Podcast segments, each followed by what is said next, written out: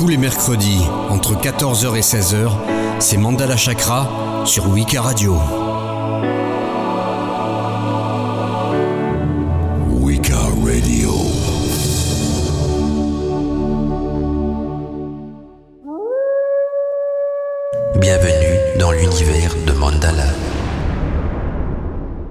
Alors pour vos questions, elles sont les bienvenues. Hein. Je vous redonne l'adresse mail de Wikiradio, c'est contact@wikiradio.net, donc euh, contact@wikiradio.net ou également le formulaire de contact du site internet www.wikiradio.net. Sinon, si vous voulez retenir vraiment une, adresse mail pour me contacter, euh, quand c'est sur Wikiradio, il suffit de mettre Gotmantica devant avec le arrobas wikiradio.net. Donc vous mettez Gotmantica arrobas wikiradio.net et quand c'est via Arcadie, c'est la même chose. Vous mettez Gotmantica arrobas radioarcadie.net. Donc euh, voilà, dans tous les cas, ces, messages arriveront sur moi en tout cas euh, au cours du live de l'émission parce que je suis connecté donc à l'adresse des deux radios et donc tous les messages que vous m'envoyez via contact.wikiradio.net ou via le formulaire de contact du site internet de Wikiradio ou alors euh, via le godmantica.wikiradio.net, et eh bien tout ça arrive sur mon écran de contrôle et donc je pourrai euh, vous lire en live dans l'émission. Alors, pour débuter euh, avec le thème, il faut savoir que, parce que je sais bien que certains d'entre vous y croient aux extraterrestres, d'autres y croient peut-être pas, hein, c'est votre droit, hein, chacun se fait un petit peu son opinion, on peut croire aux ovnis ou pas, à une vie extraterrestre ou pas, mais quand même, ne pas y croire c'est c'est un petit peu, je pense, faire la politique de l'autruche, en tout cas, du manière si on analyse la chose d'une manière scientifique, on, sort un petit peu du côté magique de Gotmantica, et si on regarde déjà le, côté scientifique, il faut savoir que dans l'univers, alors imaginez bien, hein, c'est énorme, dans l'univers, il y a autant de, de galaxies qu'il y a de grains de sable dans les déserts. Alors quand je dis dans les déserts, c'est tous les déserts confondus. Donc si on ramasse sur notre planète tous les, les grains de sable qu'il y a dans les déserts et, même les plages, on veut y compris, eh bien chaque grain de sable euh, peut correspondre à une galaxie. Alors, c'est quoi une galaxie? Bien nous, il euh, y, a plusieurs euh, galaxies. Il y a la Voie lactée, il y a la galaxie Andromède, il y a euh, Proxima du Centaure. Il y a, plusieurs donc niveaux de galaxies. Andromède, c'est dans laquelle nous, nous, on est dans la Voie lactée. Andromède, c'est une des galaxies les plus proches de nous. Alors, une galaxie, c'est un, un essaim de, de système solaire, parce que nous, on est dans un système solaire. Il y a la Terre avec le Soleil, les planètes. On a déjà eu l'occasion d'en parler au niveau de la magie, hein, des rotations des planètes, des phases planétaires et tout ça. Alors nous, donc, euh, notre système solaire comprend donc euh, justement un ensemble de planètes. Et une galaxie ben, comprend un ensemble de systèmes solaires. Et il y en a déjà euh, énormément. Je pense même pas qu'ils arrivent à, pouvoir compter le nombre de systèmes solaires qu'il y a dans notre galaxie, la Voie lactée, tellement que c'est immense. Eh bien, des, galaxies, ce sont des, amas de, systèmes solaires. Donc des, endroits aussi immenses que la nôtre, hein, avec des vides intersidéraux entre chaque galaxie. Alors c'est déjà euh, on n'aurait déjà pas suffisamment hein, assez avec euh, une centaine de vies, si pas mille vies pour euh, traverser avec les moyens qu'on a actuellement notre système solaire. Alors imaginez, non, je ne veux pas dire rien que notre système solaire, je veux dire pour notre galaxie, pour la traverser, on n'a pas assez de, temps avec une, au moins entre 100 et 1000 vies. Même, même pour notre système solaire, pour aller d'un bout à l'autre, il faut compter déjà plusieurs années. C'est encore, hein, c'est pas évident. Et donc, si on imagine qu'il y a un nombre pratiquement infini de galaxies dans l'univers, équivalent donc euh, au nombre de, grains de sable qu'on peut trouver dans l'ensemble de déserts de notre planète, ça fait quand même beaucoup de planètes et beaucoup d'étoiles. Alors quand vous levez les yeux vers le ciel la nuit, ce que vous voyez briller, ce sont des étoiles. Hein, les planètes ne brillent pas, euh, sauf les planètes de notre, système solaire. Elles brillent. Pourquoi? Parce que elles reflètent la lumière du soleil. Mais en dehors de cela, hein, euh, les, étoiles que vous voyez, ce sont des, des soleils également. On n'en voit que quelques-uns. Il y a des endroits euh, on en voit beaucoup plus si vous êtes dans les montagnes, dans des endroits exempts de pollution. Là, vous voyez vraiment la Voie lactée, vous voyez vraiment donc ces, ces essaims d'étoiles qui forment donc notre galaxie, qui porte le nom donc de la Voie lactée. Alors, on a du mal à s'imaginer quand on sait déjà que le nombre de galaxies équivaut à un nombre pratiquement infini, qui, qui, qui et on peut le considérer comme le même nombre que tous les grains de sable de tous les déserts de notre planète. Eh bien, et qu'une galaxie comprend des, des, millions, c'est pas des milliards de systèmes solaires. Alors on a du mal à imaginer que dans tout ce celle-là, il n'y a pas des planètes habitées, enfin des planètes où il y a la vie en tout cas. Alors il faut il faut, voir, il faut faire attention, parce que quand on parle de, vie extraterrestre, on peut y voir plusieurs domaines. Une, planète où il n'y aurait que des insectes, ce serait une planète où il y aurait de la vie extraterrestre, ou une planète où il y aurait que des plantes, ou que des animaux. On sous-entend pas forcément des vies intelligentes, mais même si il y a beaucoup de planètes avec de la vie, il y a sûrement voir des planètes aussi avec une, une vie peut-être plus intelligente. Alors euh, là, je mets aussi le terme intelligent entre guillemets, parce que que signifie une vie intelligente? D'abord, euh, la première question qu'on pourrait se poser, qu'on se pose souvent euh, dans Codematica, est-ce que l'homme euh, fait partie des créatures intelligentes de notre planète Et si oui, euh, on nous parce que ça c'est facile hein, quand on est un humain nous-mêmes avec notre ego de dire bah oui on est plus intelligent que les animaux. Non, on a une intelligence différente de celle des animaux. Je veux pas dire qu'on est plus intelligent que, les animaux, ni que les plantes, ni que quoi que ce soit. D'abord le dauphin, c'est prouvé qu'il a un cerveau beaucoup plus évolué que, que l'être humain. Mais évidemment, il n'a pas les mains, les bras pour fabriquer de ce qu'on fabrique. Mais voilà. Mais enfin, admettons que avec l'ego de l'homme et le petit côté éthiopique, on s'imagine qu'on la, créature la plus intelligente de notre planète Est-ce qu'on est la seule, d'abord, créature intelligente de notre planète, visible ou, invisible hein? On est bien d'accord, un esprit, c'est une créature aussi qui vit sur notre planète. Et donc, je vais pas refaire toute la, sémantique de Godmantica, mais maintenant, on va exposer ça au, nombre, au niveau de l'univers. Et quand on voit donc le nombre de planètes qu'il y a dans l'univers habitable, parce que quand je parle de système solaire et que je, je parle de galaxies, ça veut dire qu'il y a plein de soleils, des planètes qui tournent autour, et des planètes qui sont équivalentes à celles de la Terre, à des distances similaires d'un soleil ou même de deux soleils, avec peut-être de l'eau, sûrement même de l'eau et de, de, de, l'oxygène. Et puis euh, la vie n'est pas forcément telle qu'on pourrait l'imaginer aussi. Hein. Quand on quand on voit déjà depuis la préhistoire le nombre d'animaux qu'on, qui sont apparus sur Terre, hein. il y avait les dinosaures, tous ces, tous ces grandes bestioles hein, qui font partie du Jurassique, qui, qui sont des, des, bestioles assez grandes, hein, dinosaures, brontosaures, tyrannosaures, tout, ça se ça se mangeait entre eux, et ou alors c'était hyper et puis, quand on voit ce qu'il y a maintenant, déjà, euh, ces animaux ont disparu. Pourtant, il y a encore plein d'animaux à notre époque. Hein. Il y a, l'humain, il y a les dauphins, il y a, les girafes, il y a les singes, il y a, les oiseaux. Vous voyez, c'est des, espèces animales sur Terre, il y en a plein. Alors, euh, s'il y a de la vie ailleurs, ben, ce sera sûrement encore d'autres espèces qu'on ne connaît peut-être même pas. Hein. Déjà que sur notre planète, pour trouver deux, espèces similaires, c'est compliqué. Alors, dans, l'univers, hein, on risque de voir donc la vie a dû se créer d'une manière peut-être très différente de notre planète, parce que ça dépend aussi de la gravité, hein, de, des gaz qu'il y a dans l'air, donc de l'atmosphère, hein, de la qualité de l'eau, de la température de la Terre, ça dépend d'énormément de choses, plus aussi de l'évolution, hein, on va dire, de, de, de, la biosynthèse et en même temps de la chaîne alimentaire. Donc tout ça peut faire varier donc les espèces animales. Et dans le lot, parfois, il y a une qui sort du lot qui, qui, qui paraît en tout cas douée d'une intelligence différente. J'aime pas dire plus ou moins intelligent, mais on va dire d'une intelligence euh, différente et donc peut-être qu'un jour on aura euh, cette occasion donc de, de se rendre compte qu'il y a de la vie ailleurs. En tout cas, moi j'en suis persuadé parce que ce serait euh, pratiquement impossible. Pourquoi est-ce qu'il y aurait que de la vie sur notre planète et pourquoi? En plus que pourquoi rien que la nôtre? Il n'y a, a, pas de raison. Hein, euh, j'en vois vraiment en tout cas aucune. Et nous, on est une créature animale parmi tant d'autres sur notre terre, peut-être plus spirituelle aussi. Hein, et heureusement d'ailleurs, hein, parce que l'être humain, il a quelque chose de particulier. le côté intelligent, je vais pas aborder ça, mais le côté spirituel. Et je pourrais peut-être dire, là, et là je serais d'accord avec vous, qu'on est peut-être une des créatures les plus spirituelles, ou en tout cas le, la plus en quête de spiritualité de notre planète. Alors il y a sûrement une raison là-dedans aussi, on pourra peut-être en parler un jour, mais en tout cas, euh, voilà euh, mon opinion au niveau de l'univers. Alors pourquoi les auditeurs soient tous sur la même longueur d'onde? On va euh, quand même essayer de définir quelques termes en relation bien sûr avec l'univers des ovnis et des aliens. Alors euh, un ovni c'est quoi? Un ovni, le terme ovni est une, une abréviation donc du terme objet volant non identifié. Alors un objet volant non identifié, c'est un ovni et ça consiste donc en une apparition dans le ciel qui ne peut donc être expliqué par un phénomène météorologique ou par un autre phénomène euh, aéronautique ou quoi que ce soit. Et donc euh, un ovni est souvent attribué à une présence extraterrestre, même si ce n'en est pas une, à partir du moment qu'on n'arrive pas à l'identifier par rapport à un objet terrestre, un objet créé de la main des humains. Alors on se dit, bah, c'est peut-être un objet extraterrestre.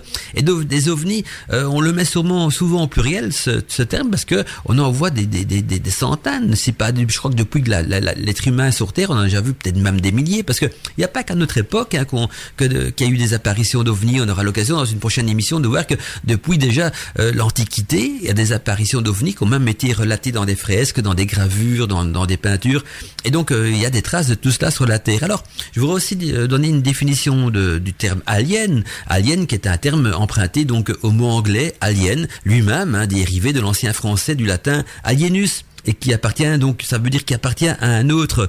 Et donc alienus qui signifie qu'il appartient à un autre et nous on, va employer ce terme pour dire qu'il appartient à un autre monde et qui signifie donc aujourd'hui extraterrestre. Donc le terme alien on l'emploie hein, pour toute créature provenant donc euh, d'autre part que la Terre en tout cas.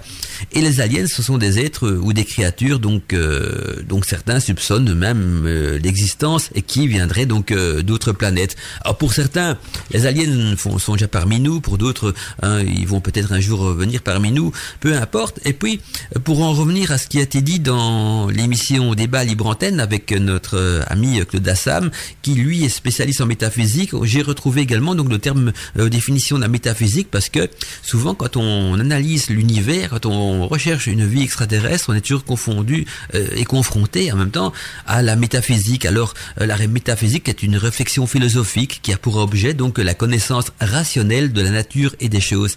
Là, je vous donne la définition telle qu'elle est dans le, dictionnaire, mais en philosophie, ben, ce qui est plutôt mon domaine, parce que je suis euh, enseignant dans ce domaine-là, ben là, la métaphysique désigne la connaissance du monde, des choses et des processus en tant, en, tant qu'ils existent, c'est-à-dire au-delà et indépendamment donc de l'expérience sensible que nous en avons, mais elle prend donc des sens différents selon les époques et aussi selon les, auteurs et je, dirais même et selon les cultures. Très éloignées donc des sciences euh, euh, normatif comme l'éthique, la métaphysique est une science plutôt philosophique qui questionne d'abord euh, l'existence des choses ou des événements tels que nous tels qu'ils nous apparaissent et qui tente euh, ensuite donc de d'écrire et même d'expliquer ce qui existe vraiment.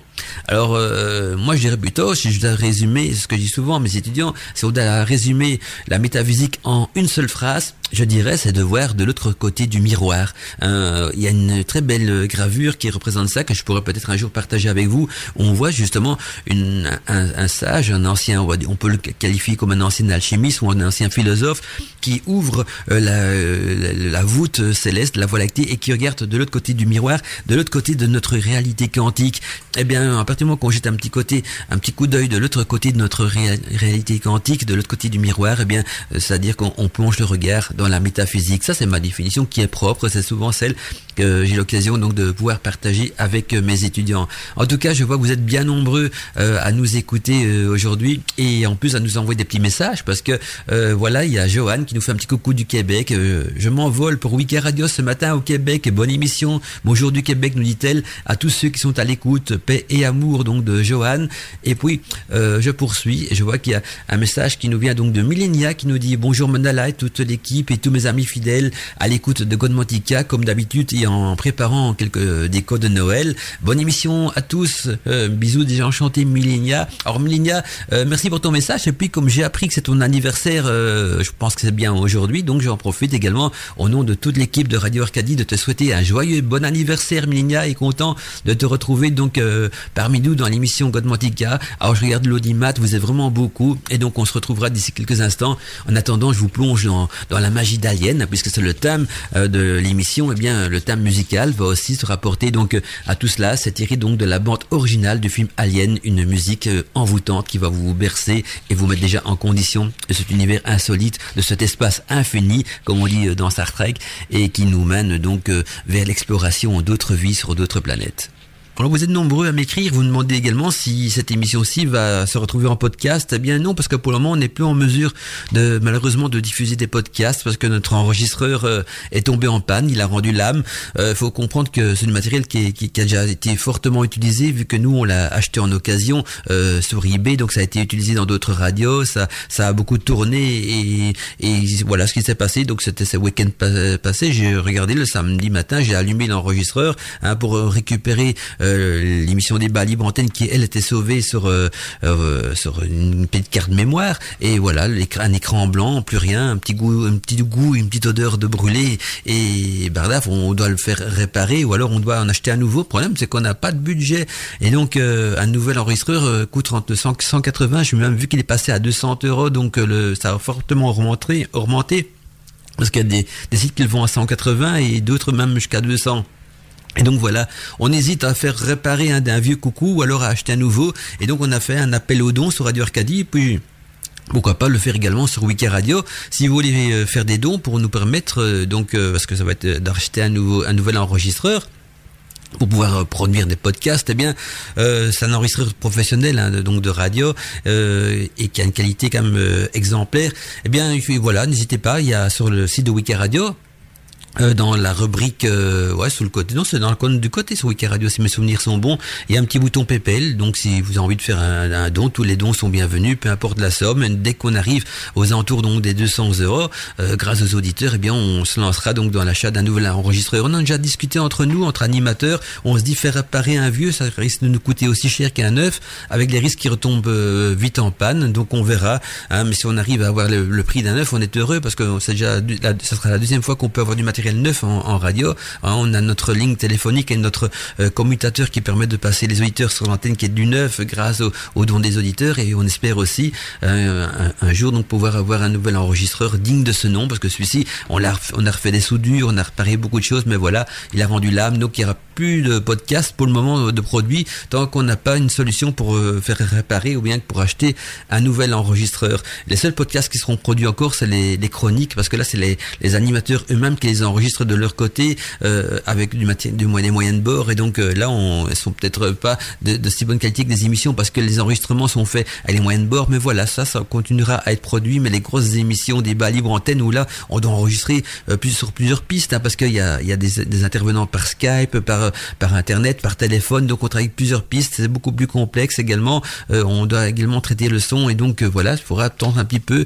Mais tout ce qui a déjà été enregistré au préalable, préalablement sera diffusé. Donc L'émission débat et libre antenne sur les aliens, les ovnis la métaphysique avec Claude Assam a bien sûr été sauvé euh, sur une petite euh, carte mémoire et tant mieux d'ailleurs et sera publié donc en, post en podcast sur Arcadie TV donc aucune inquiétude pour ça. Mais voilà si vous avez envie d'aider donc euh, les radios hein, pour acheter du matériel parce que Wiki Radio Radio Arcadie c'est le même studio eh bien n'hésitez pas donc à faire un petit don PayPal sur voilà sur le, sur le, lien qui est sur le site internet www.wikiradio.net parce que nous on n'a rien comme budget les publicités qui sont diffusées sur la radio euh, sont diffusées par Radionomie et servent uniquement donc euh, à payer les droits d'auteur et de diffusion pour notre radio, ainsi que la logistique de diffusion, les serveurs et tout ce qui va avec. Hein. Et mais nous, on n'a rien du tout là-dessus. Donc euh, les seuls budgets que nous on a pour acheter du matériel, ce sont les dons des auditeurs par PayPal. Donc comme j'ai fait l'appel sur Arcadie, que vous me posez la question, eh bien je lance également l'appel à Wigga Radio. Si vous avez envie de nous aider à, dans le financement de notre nouvel enregistreur pour les prochains podcasts euh, et pour qu'il soit de, qualité sur Arcadie TV, bien voilà, tous les petits dons sont bienvenus à notre bouton PayPal et bien sûr sur le site internet de Wiki Radio. Nous, on poursuit notre émission hein, dans, dans, les ovnis, les extraterrestres et tout ce qui va avec. Et donc, je rappelle que le titre de l'émission d'aujourd'hui, c'est justement OVNI, Alien euh, et les mystères de l'univers. Alors, il y a un, phénomène que j'ai envie de partager avec vous qui a quand même fait la une euh, des journaux à l'époque, qui a fait couler beaucoup d'encre. On en a sorti des bouquins et on a encore des bouquins ça, n'arrête pas parce que je pense que c'est peut-être un des plus grands événements d'OVNI qu'a connu notre planète. Euh, il y a des sites internet qui en parlent, il y a des sites internet qui vont le démystifier ce, phénomène, d'autres qui vont l'encenser. Euh, moi, j'ai envie de, me mettre un petit peu dans la peau d'un journaliste d'investigation et de vous présenter euh, de manière neutre hein, le, le, phénomène tel qu'il s'est déroulé donc sur notre planète. Alors, ça, s'est déroulé il y a bien longtemps. Hein, C'est-à-dire qu'il faut savoir qu'au cours des, des, des, ça, date euh, de l'époque, puis si mes souvenirs sont bons, c'est dans les, les euh, c'est dans les années euh, 50, 60, donc c'est un, c'est très ancien. Et c'est le fameux le, crash de Roswell. Ça vous dit quelque chose, le crash de Roswell Donc c'est le terme de, de cette secoue volante qui s'est écrasée donc à Roswell sur notre planète. Alors il faut savoir quand même qu'au cours des, des trois jours qui ont précédé ce fameux crash de Roswell qui a fait couler beaucoup de, de encre dans les livres. Il y a eu, dans cette époque, plus de 88 apparitions d'ovnis dans les 24 États. Donc ça s'est passé euh, aux USA, près de la frontière mexicaine. Et donc dans la nuit du 2 juillet, c'est au-dessus du ranch de Mac Barcel qu'un disque semble euh, frappé par la foudre et disperse donc autour de lui une grande quantité de débris au sol. Puis il poursuit néanmoins donc encore sa route avant de s'écraser près de la ville de Magdalena à plus de 250 km de là. Et donc, euh, c'est quand même quelque chose de, spécial. On aura l'occasion d'en revenir, mais il faut savoir que l'historique du crash, donc ça se passe en 1947, si vous voulez la date précise. Donc c'est le soir du 2 juillet 1947 où des témoins voient donc ce fameux disque traverser le ciel et puis exploser en partie au-dessus du ranch de Roosevelt euh, au Nouveau-Mexique.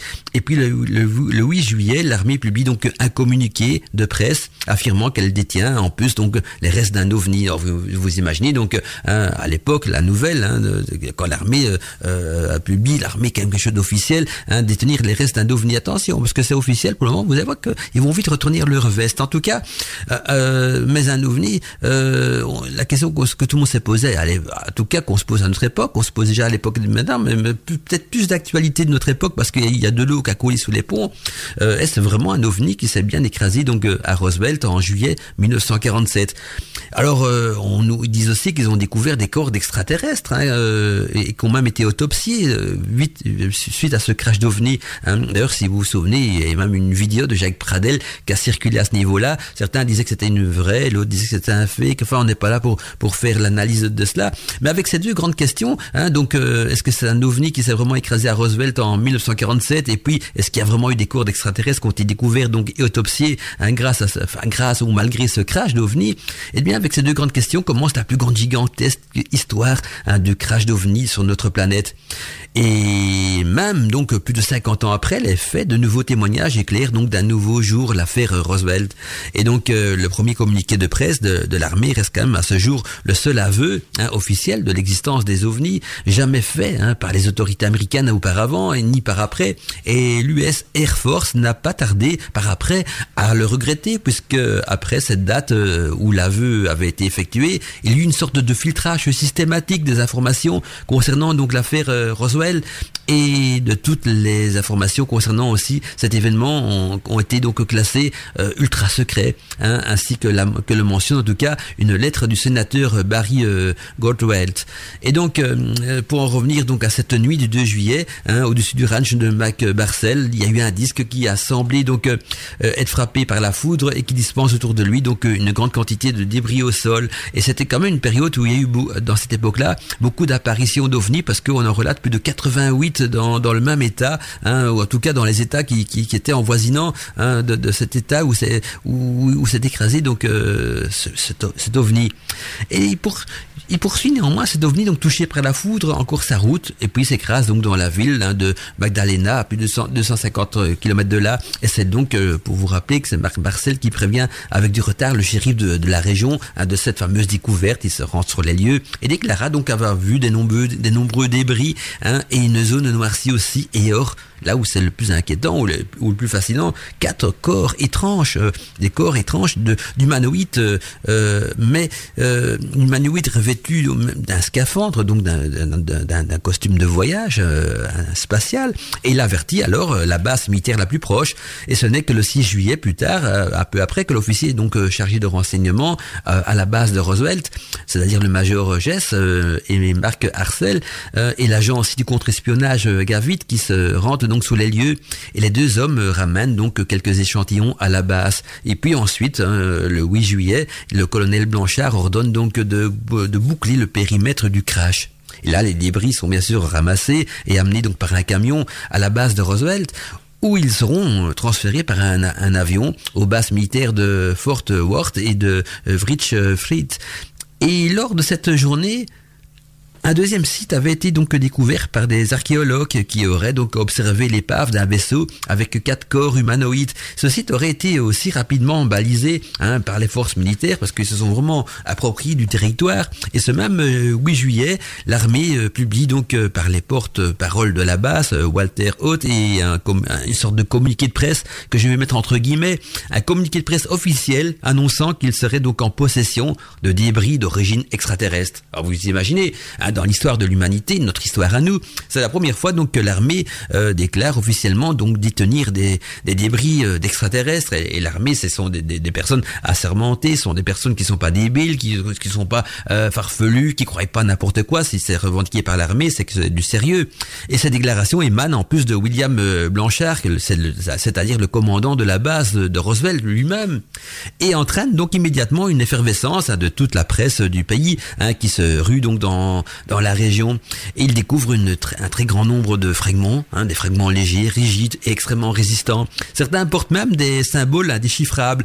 Et et puis, c'est devenu une histoire chargée de contradictions. Hein. De nombreuses contradictions ont ensuite été faites hein, par l'armée américaine, mais ils, se sont avancés là-dedans. Et puis, j'ai l'impression qu'ils ont eu comme, un, sous-ordre ou un ordre contradictoire pour dire, allez, on a été trop loin, on refait marche arrière. Et donc, toute l'affaire a été classée top secret. Ils ont essayé de démystifier tout ça. Et là, on n'est pas du tout dans la théorie du complot, loin de là, parce que euh, le complot, c'est qui qui l'a lancé? C'est quand même eux qui ont fait cette déclaration pour dire officiellement qu'ils ont trouvé des ovnis et donc, euh, si par après, ou des fragments d'OVNI en tout cas, et si par après on, on démentit que c'est pas ça, bah, alors ils, ils, sont pas du tout doués, on pourrait dire qu'ils sont idiots parce qu'ils disent une version, et puis ils trouvent des humanoïdes extraterrestres, et puis après ils disent que c'est pas du tout ça. En tout cas, ceci peut-être dans un but, moi je pense surtout dans un but de, de, décréditer et d'occulter un seul saut du secret, c'est qu'ils ont nommé donc euh, l'incident Roosevelt, et donc ces créatures extraterrestres, après c'est plus qu'un ballon sonde, un ballon de météorologique, je sais pas, mais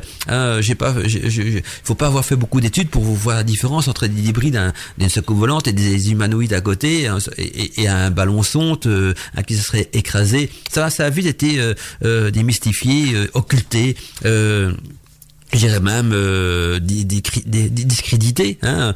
Et donc, euh, quand on en revient, nous, à, à, nos cadavres extraterrestres qui auraient été trouvés, là, il y a quand même un témoin, c'est-à-dire l'ingénieur euh, Gardy euh, Barnett, qui résidait donc à Roosevelt également, au moment des faits. Va, il va, ce, personnage va relancer l'affaire parce que il affirme le 3 juillet avoir découvert un disque de 8 à 10 mètres de diamètre, ainsi que quatre cadavres. Donc, c'est une nouvelle version qui relance donc l'affaire Roosevelt.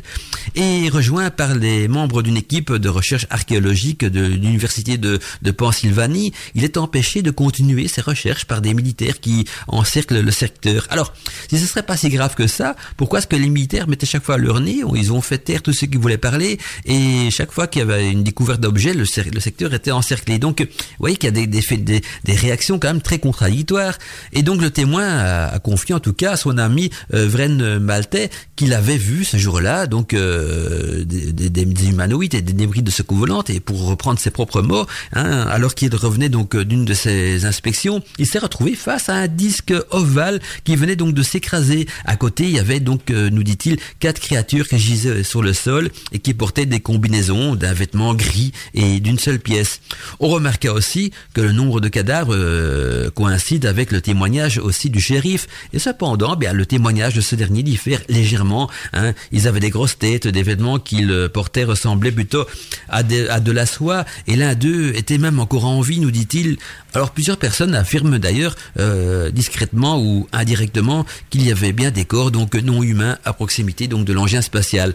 Or dans l'alien ou l'extraterrestre, on va dire l'alien qui était encore en vie, il y a eu euh, toute une histoire qui qui, a été relatée donc dans un livre, hein, un livre écrit par une, une, infirmière qui a pu l'interviewer à, l'époque. C'était une infirmière qui avait des dons de médiumité et ils ont pu parler euh, par télépathie. Alors ça, ça vient pas de moi, ça vient de notre ami Claude Assam qui en a parlé dans l'émission Débat Libre Antenne de vendredi passé.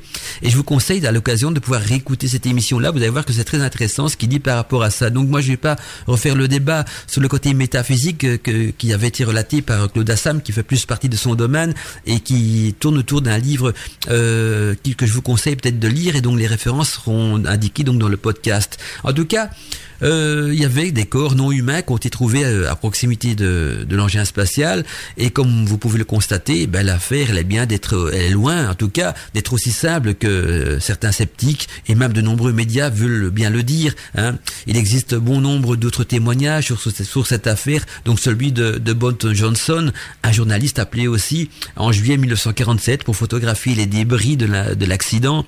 et c'est d'ailleurs le seul représentant des médias à avoir pu voir donc ces fameux débris. Et puis, il est impossible, en tout cas, de tous les citer, à moins d'en écrire un bouquin, et, et Nancote n'aura pas le temps de, vraiment de tout énumérer à ce niveau-là. Mais la question que tout le monde se pose est, est la suivante, hein, est-il vraiment tombé du ciel le 2 juillet 1947 un ovni Ça sera toujours euh, sous le sceau du mystère, parce que avec de nombreuses contradictions de l'armée et tout ce qui a été occulté à ce niveau-là, on n'aura peut-être jamais la réponse. Mais euh, certains nous disent que toute la technologie qu'on a actuellement autour de nous, ordinateurs, euh, GSM et tout ça, euh, descendent donc d'une technologie extraterrestre euh, suite à ce vaisseau qui aurait été découvert donc à cette époque. Alors, je peux vous prouver ce que je dis parce que c'est vrai qu'on dit mais ça c'est peut-être de l'invention humaine des, des, technologies. Alors, l'invention humaine, j'y crois pas trop personnellement parce que si on regarde de manière objective dans l'histoire de l'humanité qui a quand même plusieurs milliers d'années, hein, on est bien d'accord. Hein, l'humanité c'est quelque chose de très vieux bah, l'humanité, technologiquement, n'a pas beaucoup évolué. Hein. Si on regarde depuis la, la, préhistoire, on, on, on, employait des pierres, des flèches, et puis par après, dans l'Antiquité, bah, on avait peut-être quelques charrettes, des chevaux, en plus, hein, euh, même le Moyen-Âge. Et, et, si on remonte deux siècles en arrière, il y a deux siècles, on s'éclairait encore avec des bougies, euh, on, on, se lavait à la rivière, euh, on n'a pas de, de, chevaux chez nous. Pour se téléphoner, bah, on, on allait, il y avait le courrier, ouais, on, pouvait faire du coup des courriers. Souvent, c'était les pigeons voyageurs, ou bien on mettait on a envoyé un, courtier pour poster le courrier. Ah, on n'avait rien en technologie. C'est seulement en deux siècles que ce bon technologique a, surgi dans l'humanité. Si Internet existe, si je suis en train de vous parler par les médias d'une radio euh, digitale, hein, si vous avez un téléphone portable, si vous avez une télévision, euh, si vous avez vous aussi des ordinateurs ou d'autres gadgets électroniques, si, si vous faites attention euh, euh, à l'histoire de l'humanité, vous allez voir que tout ce que vous possédez autour de vous, je dirais euh, 99% de ce que vous avez autour de vous, euh, a été créé il y a maximum deux siècles, maximum même, je même pas deux siècles, un siècle et demi si on, on compte donc les années 2000 et, maintenant on est en, en voilà, on, on, ça, on, a évolué, il y a eu les années 2000, enfin il y a eu le 20 le 20e siècle, maintenant on est dans le 21e siècle. Hein, nous, je, donc je, je, je, essaie de systématiser tout ça, de, de, de rendre ça sous forme de donc il y a eu le, 20, le 20e siècle, maintenant on est au 21e siècle, donc on va dire un siècle et demi, hein, voilà, grosso modo. Bah, c'est remonté euh, 200 ans, moi je vous on voit carrément 200, deux siècles en arrière, euh, ben, jeter un petit coup d'œil de ce que possédait l'humain, à part des chevaux, peut-être la roue, on a peut-être inventé la roue des charrettes, ça je suis d'accord, ça a été la plus grande invention euh, humaine, et que là je peux quand même attitrer aux humains, mais tout le reste, euh, ce qu'on a maintenant, c'est un fameux bon technologique, on n'a jamais été capable de faire ça en des milliers d'années d'existence sur Terre, et puis en deux siècles, bardaf, l'être humain euh, euh, trouve le, la, la, clé technologique qui permet de faire tous ces, euh, toutes ces inventions. Je sais pas, je suis sceptique, je sais pas ce que vous en pensez. Chacun sa conclusion, bien sûr, mais avouez que c'est quand même étrange dans l'histoire de l'humanité. Hein, surtout qu'à part faire la guerre, on sait pas inventer grand chose. Hein. Ce qu'on a su, on est, on est des maîtres en inventeurs de guerre, de, de technologie pour détruire, mais, mais pour créer. Hein, il y a eu un petit coup de pouce qui a dû venir de quelque part. Alors, hein, certaines langues de, dans les milieux de, scientifiques même disent que c'est suite à ce crash à Roswell que les technologies ont commencé à faire un bond, même le micro-ondes, hein. ce sont des choses, avant, il y a deux siècles, quand on devait, on cuire quelque chose, on faisait un feu, un feu de bois, du charbon ou quoi que ce soit, peu importe, mais voilà, on appuyait pas sur un bouton, on réglait pas le nombre de minutes, et ça fait pas un petit bing pour dire que, que c'est cuit. Et donc, euh, si on en revient, nous, à notre... Euh, notre affaire de crash d'OVNI, hein, euh, comme on peut le constater, c'est une affaire quand même il n'est pas aussi simple euh, que, certains sceptiques ou de nombreux médias veulent bien le dire et donc il existe bon nombre euh, de témoignages sur cette affaire. Donc celui hein, de Bon Johnson que je vous ai dit le journaliste hein, qui appelé en juillet 47 euh, il avait photographié les débris de l'incident et c'était quand même un des seuls représentants des médias à l'époque qui avait pu voir des débris qui autorisé, été, autorisés à voir ces débris. Mais il était impossible de tout citer de ça parce qu'on n'a pas le temps de sur des missions. Surtout j'aimerais bien encore traiter d'autres sujets aussi par rapport aux ovnis et aux extraterrestres. Mais la question, donc, euh, hein, qu'est-ce qui s'est euh, craché en, en 1947 Seule l'armée de l'air pouvait peut-être répondre à cette question et nous connaissons leurs différentes versions qu'ils nous ont envoyées à travers l'histoire, hein, peu convaincantes d'ailleurs et surtout très contradictoires, hein, comme si on voulait noyer le poisson. La théorie du météorite qui s'est scratché sur la Terre aussi et quant à elle totalement invraisemblable pour la simple raison que l'objet n'a laissé aucun impact de type de cratère, pas de cratère dans, ce désert où s'est craché euh, la, la, secoupe volante.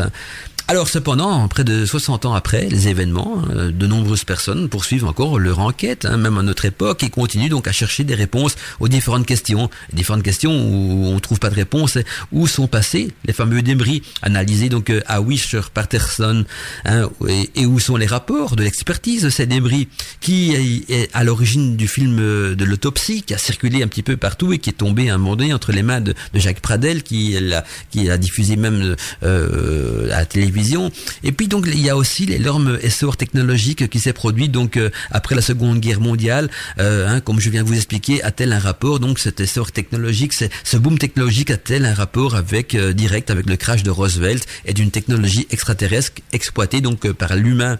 Il existe trop de témoignages concordants pour que l'on puisse ignorer ou traiter même par le mépris le cas de Roosevelt. Hein. Commence donc à avoir quelques failles dans le mur du silence qui entoure l'affaire depuis 1940 et le nombre de témoignages importe peu en fait. Hein. La seule preuve qui pourrait euh, nous donner la solution à cette énigme serait peut-être que l'on puisse analyser publiquement les débris récupérés. Et d'ailleurs, le Centre international de la recherche des ovnis hein, de Roswell offre un million de dollars à celui qui apportera un de ces débris après euh, son authentification. Donc si un jour vous pouvez apporter hein, au Centre international de recherche des ovnis de Roswell un débris hein, qui aura circulé quelque part, on sait jamais, ça a dû circuler dans tous les sens, et eh et qu'on peut euh, apporter son authentification, eh bien vous recevez euh, un million de dollars. Mais tant qu'il n'y aura pas de nouvelles preuves de ce type de, ce type de, de, de, de, preuves, je veux dire de, débris ou quoi que ce soit, eh bien Roosevelt restera dans les énigmes de notre histoire. Donc ça sera partie des énigmes ovnis. Alors je ne sais pas ce que vous vous en pensez ou pas. Chacun peut se faire son, sa propre opinion. Mais voilà, il y a de quoi alimenter donc euh, le thème de l'émission. Bien nous on va poursuivre. Je vois que le, le temps passe vite. Déjà temps pour moi aussi de bientôt envoyer les publicités. Mais avant ça, donc un petit peu de musique. On est euh, sur Wiki Radio, vous êtes dans Code Mantica et c'est Mandala Chakra avec vous jusqu'aux entours de 16h. Bienvenue dans l'univers de Mandala. Tous les mercredis après-midi, c'est Code Mantica. Wika Radio. Eh bien, on poursuit donc euh, notre émission sur les, ovnis, les aliens et les mystères de l'univers. Et comme on a parlé euh, de la sphère euh, Roswell, hein, on, après Roswell, on va poursuivre et voir d'autres aliens, d'autres aliens qui ont été découverts sur notre planète. Mais non, c'est pas les seuls et c'est beaucoup plus contemporain. C'est l'histoire donc de l'Alien Project. Alors l'Alien Project, c'est quoi? C'est la découverte d'étranges momies du côté de, enfin, dans la région du Pérou. C'est très très récent comme événement parce que c'est en octobre 2016 que euh, Thierry euh, Jamin, c'est un explorateur donc et un chercheur archéologique euh, français et qui travaille au Pérou. Il annonce publiquement donc l'étrange découverte d'artefacts assez stupéfiants d'ailleurs, car inexplicables dans le cadre donc des connaissances actuelles. Pour en savoir un petit peu plus sur l'explorateur Thierry Jamin, eh bien c'est le président de l'association Inkari, hein, c'est-à-dire l'institut Inkari Cursko, hein, et il est il a constaté donc l'existence d'étranges organes momifiés ainsi que de momies très anciennes, donc l'anatomie euh, complètement insolite ne montre aucun lien avec l'espèce humaine, ni avec d'autres espèces d'ailleurs vivantes euh, connues en tout cas sur notre planète. Alors ces mystérieuses découvertes ont été euh, réalisées par euh, des euh, Uaceros, j'espère que je prononce bien, c'est Uaceros, donc c'est H U A C Eros, donc moi je veux dire Uaceros, hein, c'est-à-dire donc des milliers, des pierres de tombes, hein, sont des pierres de tombes de la région, et ces découvertes extraordinaires ont été même faites dans un endroit inconnu du désert du Pérou, et ceci donc dans les régions de, de Nazca. Alors pour savoir où c'est les régions de Nazca, on en avait déjà parlé dans Gotmadica, c'est là où il y a les fameuses pistes d'atterrissage de Nazca qu'on peut voir que du ciel, des pistes très anciennes et, qui ont été faites, qui sont des dessins, des fresques et tout ça, euh, et qu'on voit uniquement que du ciel. Et on pense d'ailleurs que ce sont euh, des, signes, en tout cas, euh, destinés donc à des êtres venus des étoiles. C'est comme ça qu'ils les appelaient donc à l'époque. En tout cas, si on en revient à nos reliques, la découverte donc des reliques comportait aussi d'étranges matériaux, hein, tels que des, des plaques de métaux aux caractéristiques étonnantes, comme par exemple d'ailleurs de la mémoire de forme. Alors la mémoire de forme, c'est quoi? Ben, C'est-à-dire c'est la capacité de garder en mémoire une forme initiale et d'y euh, retourner même après une déformation. Donc euh, quand on dit qu'un matériau a la mémoire de forme, vous le pliez, vous le jetez par terre, il reprend sa forme initiale, euh, un petit peu comme dans Terminator. Hein, vous savez quand le robot on le détruit, qui se reforme bien, c'est ça un petit peu la mémoire des formes. Et donc on dit souvent que tout ce qui est relique ou matériaux venant donc de, ces fameuses secoues volantes, comme comme l'a fait Roosevelt ou, ici les, momies de, de, de eh bien ces matériaux ont, ont, donc cette capacité de garder en mémoire une forme initiale et d'y retourner donc même après une déformation. C'est ce qu'on appelle donc la mémoire de forme. Alors, on, les photos de cette découverte que présente Thierry Jamin euh, nous montrent donc des organes momifiés et en plus euh, sont quelquefois aussi ces, euh, ces, organes momifiés, ils sont équipés donc d'objets métalliques n'ayant aucun rapport avec des bijoux ou autres ornementations de ce style que certains vont même qualifier donc d'implants. Et ces éléments sont généralement donc placés de manière sous-cutanée hein, dans la main et pourraient faire passer donc penser non seulement à des implants mais, ou peut-être aussi à des systèmes bioniques permettant donc euh, à ces créatures de, pouvoir vivre dans d'autres endroits ou dans sur d'autres planètes. Euh, on ne sait pas, c'est du mystère. Alors euh, quand on est dans le mystère, vous savez que j'ai tendance à rajouter une petite couche. Et donc ces étranges momies découvertes au Pérou et aux apparences humanoïdes, elles sont en plus donc de taille très variable et laissent supposer à l'existence donc d'êtres humanoïdes pouvant aller jusqu'à 30 cm minimum, jusqu'à même plusieurs mètres de hauteur. Et ces crânes et ces momies ont également donc des formes assez variables ainsi que la morphologie du visage et, de, tous les organes de la tête, même hein, qui sont euh, très distincts euh, de, ceux des êtres humains. Quant à l'ensemble, plutôt des objets métalliques découverts donc avec les momies, eux sont, quant à eux, sont plutôt euh, exemples de toute corrosion. Et en plus, certains d'entre eux ont, sont répondent même à ce qu'on pourrait parler au magnétisme, donc aux forces magnétisme.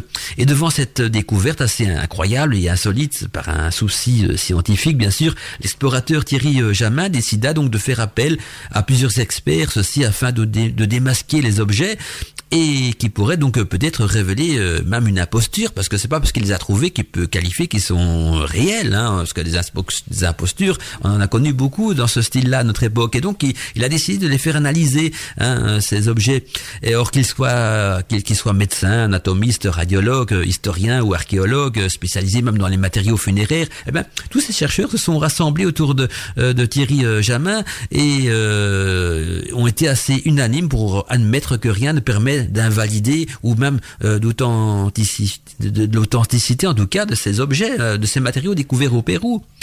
Et donc, euh, afin de valider les matériaux qui, pour, qui proviennent donc de ce site archéologique et qui ont été placés entre les mains de Thierry Jamin, il avait lancé donc un financement participatif qui permettra donc une analyse poussée de l'ADN de ces momies avec également donc une évaluation de son âge de la momie, en tout cas au, carbone 14. Vous savez que grâce au carbone 14, on peut euh, évaluer l'âge des objets. Donc il a employé cette technique-là pour évaluer l'âge de, la momie qu'il a découverte et aussi pour connaître euh, la composition des métaux et si cela était bien sûr possible par le milieu scientifique. Mais les résultats de ces analyses ont été quand même assez controversés donc par les chercheurs passionnés qui se sont intéressés de, près ou de loin ou de, en tout cas de manière objective et scientifique à l'Alien Project. Ce qui fait qu'à ce jour, bien cette extraordinaire découverte reste encore entourée euh, de zones d'ombre et de bien des mystères à élucider. En tout cas, si vous voulez en savoir plus, il suffit donc de taper sur internet un Alien Project et vous allez voir que, que vous dans les moteurs de recherche, on retrouve donc le site euh, officiel qui, qui, qui, parle de ces fameuses découvertes et puis euh, beaucoup d'articles également. Et de mon côté, je crois que je vais peut-être encore en parler aussi si jamais je remets ce sujet à, la une dans Code Mantica sur Arcadie ce vendredi. On pourrait peut-être faire une suite. Si je vois que ça vous intéresse de, parler d'OVNI, d'aliens, tout ça, je peux en, vous en dire un peu plus sur l'Alien Project. Donc vendredi soir, donc le God Mantica soit Arcadie, parce que je vois que sur Wiki Radio, le temps passe vite, est déjà 15h11, euh, et donc euh, temps pour moi de vous envoyer la publicité. Alors, avant d'envoyer la, la, publicité, j'aurais quand même une question à vous poser, parce qu'on parle d'aliens, on parle d'ovnis, tout ce qui va avec. Eh bien, une question que j'ai envie de poser aux auditeurs qui m'écoutent en ce moment, c'est pensez-vous euh, qu'il y a des extraterrestres qui sont venus un jour sur notre planète, ceci dans un passé très lointain hein, Parce qu'on en parle, on en fait des découvertes, on parle d'ovnis, je vous ai parlé hein, de l'affaire Roosevelt, je vous ai parlé aussi hein, de, de l'Alien Project, et je voudrais votre opinion à ce niveau-là, hein, vous auditeurs, auditrices, hein, habitués donc de Godmantica, est-ce que vous pensez qu'il y a des extraterrestres extraterrestres qui sont qui ont vécu sur notre planète dans un passé très lointain. Alors euh, n'hésitez pas à m'envoyer vos réponses via l'application pour téléphone portable. Il y a qu'un petit bouton à appuyer. Vous appuyez sur le bouton, vous envoyez votre message comme un texto, vous l'envoyez, je, je sur la boîte mail ou alors par la boîte mail si vous êtes sur un, ordinateur en informatique. On va dire euh, là pour la boîte mail c'est godmantica@wikiradio.net ou alors contact wikiradio.net ou le formulaire de contact du site internet www.wikiradio.net. On se retrouve d'ici quelques instants. En tout cas, c'est un grand plaisir d'être avec vous dans Godmantica ce mercredi après-midi et on est euh, tous ensemble euh, englués dans un sujet très passionnant. Tous les mercredis, entre 14h et 16h, c'est Mandala Chakra sur Wika Radio.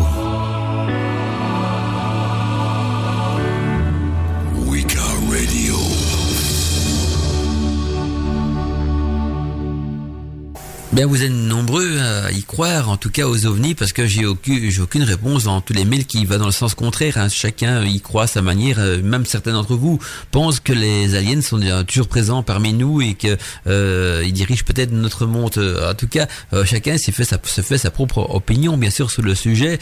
Et mais j'ai, quand même une, soixantaine de, de, de, réponses par mail. Je vais pas tous les lire, ça n'aurait pas assez avec toute l'émission, mais vous êtes tous, en tout cas, partisans d'y croire aux ovnis, je vous comprends, euh, ce serait dur de nier euh, l'évident. Et donc, et même, euh, je vais prendre une petite touche d'humour qui nous vient de Millenia, qui nous dit, il y a tellement d'énergumènes sur notre planète Terre, pourquoi n'existerait-il pas une autre forme de vie dans l'univers, nous dit-elle. Pour ma part, j'y crois, la vérité est ailleurs. Et c'est vrai que ce terme, la vérité est ailleurs, est un terme qui, dans la série X-Five, et qui va un petit peu donc dans, dans ce sens-là aussi. En tout cas, si vous pensez qu'il y a des extraterrestres qui ont déjà vécu sur notre planète, dans un passé très lointain, hein, parce qu'on a retrouvé comme des vestiges, des, illustrations, des gravures, même des peintures. Alors ça vous devrait peut-être vous intéresser à des recherches, euh, on pourrait dire c'est une sorte d'archéologue, euh, investigateur. C'est aussi, un, personnage qui a trois casquettes, je dirais. Il est, scientifique, euh, historien, archéologue et, et en même temps un petit peu journaliste d'investigation. C'est Eric Van Daniken. Alors Eric Van Daniken, il a écrit d'énormes, beaucoup de livres, en tout cas une, une énorme quantité de livres sur le sujet, donc euh, d'aliens qui auraient vécu sur notre planète, avec euh, bien sûr en y apportant des preuves. Et on, malheureusement, beaucoup de ces livres sont en anglais. Je crois qu'il y a des versions PDF qui doivent euh, circuler en français sur Internet aussi. Mais sinon, moi, ce que je vous conseille, c'est de voir le documentaire qu'il a fait, qui était déjà très d'actualité à l'époque. C'est un documentaire très ancien, ça, ça, date des années 70, mais on le trouve encore sur Internet en couleur, sur YouTube en tout cas. je l'ai vu, il est en deux parties. Alors si vous allez sur YouTube et que vous tapez donc Eric Van Daniken, donc euh, c'est euh, Van Daniken, c'est écrit D-A-N-I-K N, donc Eric Van, Van Doniken, c'est Eric Van Doniken, et vous mettez plus euh, les extraterrestres, que le, nom, le, le, titre de son documentaire, c'est les extraterrestres. On veut dire c'est un, titre euh, très simple, bah ouais, mais ça parle vraiment de ça. Et donc euh, Eric Van Daniken, il a fait, il a exploré les quatre coins de la planète, et donc il a fait effectuer des recherches sur cette présence d'aliens dans l'histoire de l'humanité, et donc il a révélé des phénomènes très étranges, même au niveau des, des pyramides, hein, la construction des pyramides toute cette architecture que, que l'homme n'était pas capable d'effectuer à l'époque. Il a été aussi du côté donc du Pérou, il a été euh, dans des endroits retirés du monde, des îles et, et bien lointaines, et puis il nous, a, montre donc des, fresques, des images hein, de, d'objets volants identifiés, non identifiés, des, gravures qu'il a retrouvées, des objets, même des objets sumériens qui montrent euh, la présence d'extraterrestres. On voit une sorte d'escadrille, d'objets volants représentés donc euh, en, miniature, et on y voit aussi des, des fresques péruviennes un, alien aux commandes d'un vaisseau spatial. Alors je vous parle de choses qu'il a retrouvées, donc des, images, des gravures, des, dans des temples, quoi que ce soit. C'est vieux de, de, depuis de plusieurs milliers, milliers d'années. Hein. C'est très ancien. Et, et donc euh, voilà, c'est pour montrer qu'à à travers l'histoire, il a retrouvé des vestiges extraterrestres et même dans des tribus euh, d'aborigènes, on, y voit, on y trouve encore des rites en relation euh, à ce qu'on pourrait peut-être penser à des extraterrestres. En tout cas, si vous, ça vous passionne de savoir si notre planète a été habitée par d'autres créatures venant d'autres mondes, eh bien, je vous conseille de lire les ouvrages d'Eric Van Daniken. Et si vous comprenez pas l'anglais, bah, allez jeter un petit coup d'œil, en tout cas, sur son film qui lui est en français. Donc, lui, il traduit en français. Hein, et c'est, et pour le trouver, il suffit donc de taper sur Internet, euh, vidéo, hein, Eric Van Daniken, euh, tiret, hein, les extraterrestres, ou bien vous allez sur YouTube, c'est encore plus simple, parce que là, il, est lié, je suis sûr et certain, je l'ai déjà vu sur YouTube. Et donc, vous mettez Eric Van Daniken, hein, les extraterrestres, vous tapez, vous allez voir des films couleurs. L'image est pas terrible parce que c'est quand même ancien, c'est des années 70, ça a été fait avec les moyens de bord de l'époque mais ça a déjà le mérite d'exister et d'être en couleur. Et vous allez voir que ce sont toutes des infos qu'il nous a laissées en, héritage de ses recherches et qui sont toujours euh, disponibles sur Internet pour les passionnés euh, du genre. Alors, on va nous poursuivre l'émission, mais avant, avant de poursuivre l'émission et d'envoyer euh, la musique et tout ce qui va avec, je pense que j'ai aussi, euh, si oui, je crois qu'il est l'heure des, publicités. Je sais pas, je vais regarder ce que me dit mon, parce que je suis tellement passionné. ça va, on a le temps encore. Elles sont derrière, nous, tellement des sujets passionnants que j'ai beaucoup de choses à, à partager avec vous. En tout cas, euh, c'est étonnant parce que même au niveau des pyramides, et d'ailleurs, euh, si vous écoutez des, des anciennes émissions des débat libre antenne sur euh, Radio Arcadie, vous allez voir qu'on en parle d'objets euh, qui auraient une origine non terrienne, euh, qui auraient été trouvés donc dans ces pyramides. Et il y a eu même le, projet Isis où, donc la, Russie quoi a voulu faire des fouilles pour essayer de retrouver donc des vestiges d'une créature provenant d'une autre planète. Et quand j'ai la Russie, c'est l'armée même. Hein. donc c'est quand même ils ont financé quand même beaucoup de choses à ce niveau-là. Et il y a eu des grosses sommes colossales qui ont été mises et pas dans le but de retrouver des vestiges archéologiques des pharaons, loin de là, quoique ça toujours utile, ce qu'on peut trouver à ce niveau-là aussi, mais plutôt donc des vestiges d'extraterrestres, et on prétend même que dans la grande bibliothèque qui devrait se retrouver se trouver sous le Sphinx, hein, euh, certains vont dire que ce sont des livres en provenant des Atlantes, d'autres vont dire que ce sont des, livres en provenant donc de créatures d'autres univers, des écrits très anciens, avec des secrets hein, qui ne pourraient peut-être pas tomber entre les mains de l'humanité. on voit un petit peu toutes les couches, peut même être un mix des deux. En tout cas, voilà hein, si ça vous intéresse d'en savoir un petit peu plus, c'est Eric Van Daniken, euh, le film que le documentaire, c'est un documentaire que je vous propose d'aller voir en deux parties. Hein, ça, porte le nom donc des, extraterrestres, Eric Van Daniken, et on le trouve donc sur euh, YouTube, donc euh, Van Daniken, D A N I K E N. Alors on va poursuivre l'émission et se poser une question, hein, c'est pourquoi jusqu'à présent jamais un extraterrestre n'a pris contact avec les humains, en tout cas de manière officielle Hein. Et donc, euh, les scientifiques sont penchés également sur ce genre de questions. Hein, ne vous en faites pas, je suis pas le seul. Hein, je me pose la question. Mais euh, voilà, ça fait déjà depuis un petit bout de temps que beaucoup de scientifiques se disent tiens, s'il y a de la vie ailleurs, pourquoi est-ce qu'ils s'intéressent pas à nous? Alors, euh, on pourrait se demander s'ils se méfient peut-être de nous à cause de notre côté guerrier, violent et belliqueux de l'espèce humaine, parce qu'il faut être honnête. l'espèce humaine, c'est pas une espèce pacifique. pendant que je vous parle, il y a des guerres qui se déroulent sur Terre, il y a des massacres, il y a des crimes. Euh, pendant Godmantica, il y a des gens qui meurent, que ce sur les balles de guerre, des obus, ou par, des criminels, par, des pervers, par tout ce qu'on veut, par des gens dangereux. Il y a, tous les jours des, gens qui périssent sur Terre parce que l'être humain est une créature violente, guerrier, belliqueuse, dangereuse. Et donc les extraterrestres, ils sont pas stupides.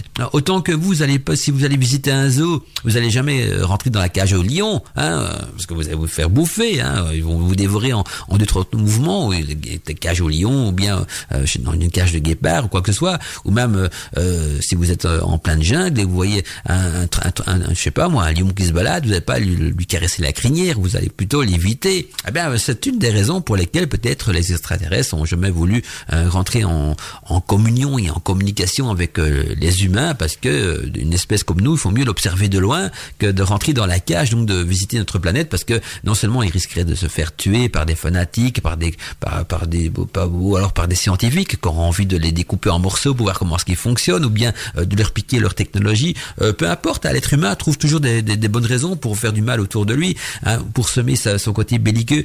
Alors, faut pas de négatif non plus. Tout, mais non, il y a des, personnes qui sont sympathiques, qui sont pas belliqueuses de tous. je parie que ceux qui écoutent Gotmantica ont quand même un, cœur plein de sagesse. Et puis, il y a eu des grands, des, grands personnages quand même qui sont positifs sur notre planète pour euh, ne citer que les connus. Il y a eu Bouddha, il y a eu Gandhi, euh, il y a eu, euh, on va dire Jésus également hein, pour les catholiques, euh, Mohamed pour les musulmans, euh, Élie pour le côté pour le judaïsme. Vous voyez que non, il y a eu des, je prends je prends le nom de prophètes, mais il y a des, illustres inconnus aussi. Hein. Faut pas forcément être euh, qualifié de prophète. On peut. Euh, Gandhi n'était pas du tout un prophète. Et puis il y a des, on en voit plein dans les pages Facebook et sur Internet des gens qui prônent la paix, qui prônent l'amour universel. Ben oui, l'être humain, tout n'est pas à jeter, mais quand même, il faut l'avouer, une, bonne partie, hein. Parce que ceux qui font la paix, bah ils sont ils sont en minorité, hein. Peut-être de plus en plus nombreux, je le cache pas, parce que j'ai l'impression que le bien sur cette planète reprend un petit peu le dessus de la situation. Mais euh, comme toujours en état de guerre, tant que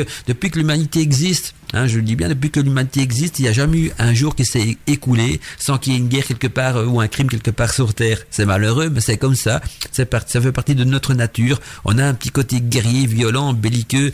Euh, c'est dans, c'est dans les gènes même de l'espèce humaine. Moi, je suis pas du tout comme ça. Je vous le rassure. Je suis quelqu'un de très pacifique. Je suis pour l'amour universel.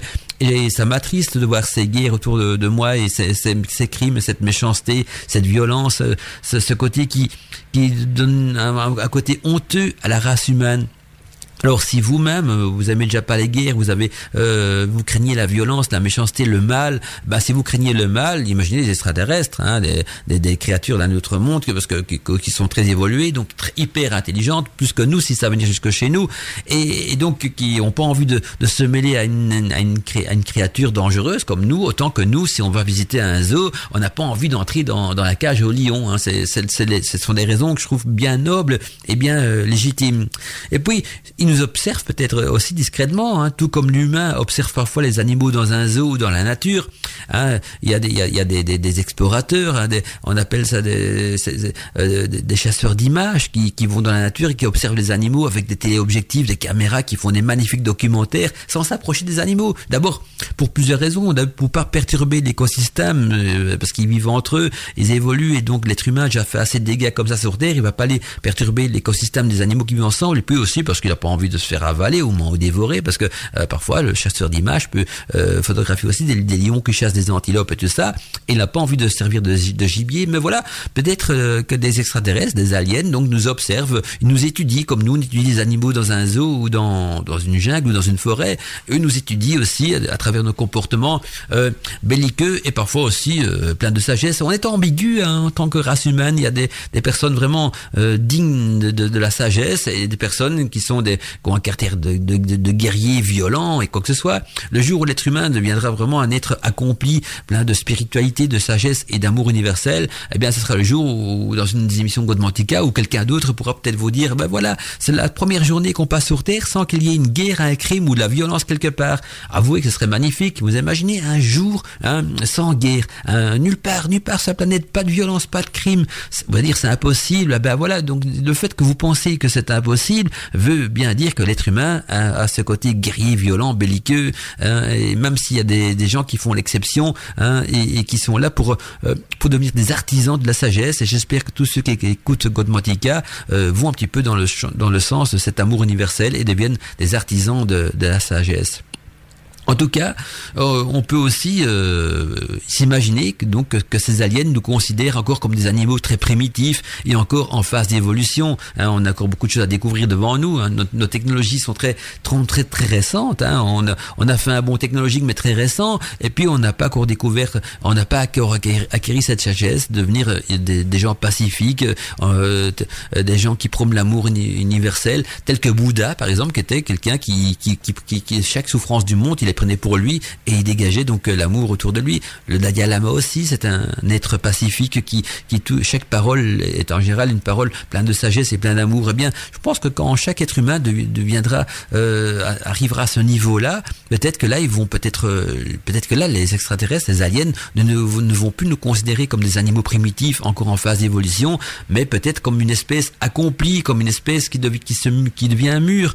Mais voilà, donc toutes des raisons pour lesquelles ils n'entrent peut-être pas en contact avec nous. Ou alors aussi, une autre raison encore, c'est que par sagesse et par déontologie, les voyageurs de l'espace ne veulent peut-être pas perturber donc notre écosystème de vie et de croyances, hein, parce que imaginez au niveau des croyances et des religions, c'est un jour on dit ben voilà il y a de la vie ailleurs et des extraterrestres, euh, on, ils viennent nous rendre visite, ah ben ça peut faire euh, euh, effondrer donc beaucoup de beaucoup de mythes, beaucoup de croyances, beaucoup de religions, ou peut-être que les régions vont s'adapter en disant ben oui mais voilà Dieu a créé la vie sur terre et ailleurs, pourquoi pas ça, Pourquoi est-ce qu'on a toujours imaginé qu'on est les seuls et l'unique dans l'univers, il a peut-être la vie sur Terre et ailleurs. C'est pas impossible. Hein. Tout est possible, euh, euh, on va dire à Dieu. Donc même ça est possible aussi. En tout cas, peu importe. On est dans les hypothèses, bien sûr. On sont des questions qu'on peut se poser de manière légitime. Hein. Il n'y a aucun problème de ce côté-là. Et donc euh, ça peut être une raison de déontologie qu'ils n'ont pas envie de perturber notre écosystème de croyances et de vie, un petit peu comme la règle première dans Star Trek. Hein. Dans Star Trek, leur règle première, c'est quoi? Quand ils observent une planète, c'est souvent de loin, ne pas perturber l'écosystème, la, culture, le fonctionnement des, personnes, parce qu'ils ont encore toute une évolution à vivre devant eux, et c'est pas des extraterrestres de venir le dicter euh, ce qui est bien, ce qui est pas bien. Hein. Euh, voilà, les créatures qui viennent de l'espace ne sont pas les maîtres de l'univers autant que les humains. Nous aussi, un jour on voyage dans l'espace, je vous vois mal, aller trouver des, des, des, des, une autre vie sur Terre, peut-être moins évoluée ou, ou peut-être différent de nous. On dit ah non stop, on vient on vient vous faire la morale. Voilà. Alors ça c'est la loi. Là vous allez manger des hamburgers, là vous allez faire ci. Euh, quand on, vous devez porter des vêtements parce que ça se peut, ils, courent sans vêtements, ils vivent euh, nus. Hein, voilà. On imposerait nos, nos idées, ce serait inconcevable. Eh bien voilà une des raisons. Donc c'est la règle première de Star Trek, c'est-à-dire de ne pas perturber cet écosystème de croyances et de vie et d'évolution également, hein, parce que déontologiquement, c'est pas bien. Et si on est évolué, on, se pose la question. Euh, alors quand je veux dire évoluer, on s'est rendu compte, et ça c'est ce sont les scientifiques aussi, qu'un être humain, puis il va faire des études euh, poussées, puis il sera intelligent, puis il sera pacifique. Souvent les, les personnes qui, qui, qui vont qui font l'université ou qui font en tout cas des hautes études, euh, ben on, si on fait une moyenne, je veux pas généraliser, hein, j'ai pas envie de faire des stéréotypes et mettre des étiquettes sur les, êtres humains, c'est pas du tout mon, genre, dit mon, le but de l'émission. Mais ce sont des vrais sondages scientifiques que plus l'homme est cultivé, puis il fait des études, puis il s'intéresse aux choses, puis il aura un comportement pacifique. Par contre, les humains les plus violents, ce sont souvent des, humains qui ont fait très peu d'études, qui ont, arrêté très vite les études, et donc euh, qui peut-être qu'on pourrait imaginer que quand on, fait moins d'études, on a moins de sagesse parce qu'on on laisse plus notre côté animal nous, nous dominer, et quand on évolue vers les études, vers la connaissance, vers l'envie de savoir, vers l'envie d'évoluer, vers l'envie de, de comprendre, c'est ça faire des études aussi c'est l'envie de comprendre les choses, eh bien peut-être qu'à ce moment-là, notre raisonnement, notre notre intellect, oui, notre intellect hein, commence à, se, poser les bonnes questions et, à se rendre compte que que, que, que seul l'amour universel, que seule la, paix peut permettre à l'humanité d'évoluer, de, peut-être de visiter d'autres mondes et peut-être de devenir autre chose que, que des êtres de, chair et périssables. Enfin voilà. Hein, on a de quoi se poser euh, des questions. Alors on peut encore imaginer aussi qu'une des raisons pour lesquelles ils nous rendent pas visite, c'est que métaphysiquement, hein, nous ne sommes pas encore suffisamment évolués et prêts à pouvoir les rencontrer. Alors quand je dis métaphysiquement, c'est au niveau spirituel. Peut-être aussi que ce sont des personnes qui sont des, créatures de d'autres planètes très spirituelles, très évoluées au niveau de la de la spiritualité, de la connaissance du divin, et que nous on, est, on a encore tout un chemin à faire parce que ça fait partie de notre apprentissage, de notre évolution, et donc on peut pas nous apporter euh, tout sur un plat comme ça, tout service. à nous de découvrir ce que ce que c'est cette, valeur du divin, cette valeur métaphysique, cette valeur spirituelle qui permet à l'homme de peut-être de se différencier des autres animaux parce que on, a justement cette notion de bien et de mal et puis là on rentre dans la notion métaphysique, la notion de spiritualité, de religion et peut-être que là justement on n'est pas assez évolué euh, également pour pouvoir les rencontrer et comprendre les mystères de l'univers.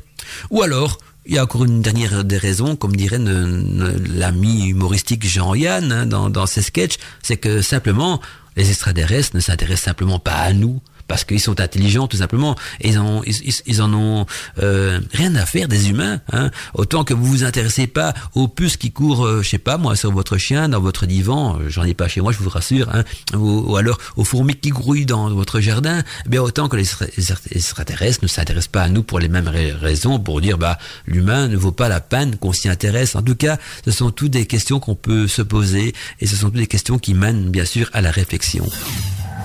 Tous les mercredis après-midi, c'est Côte Mantica. Oui, Radio. Eh bien, c'est un sujet quand même euh, très captivant et aussi euh, très mystérieux parce que on est en train de faire des réflexions, on se met en réflexion, on se met aussi en étude.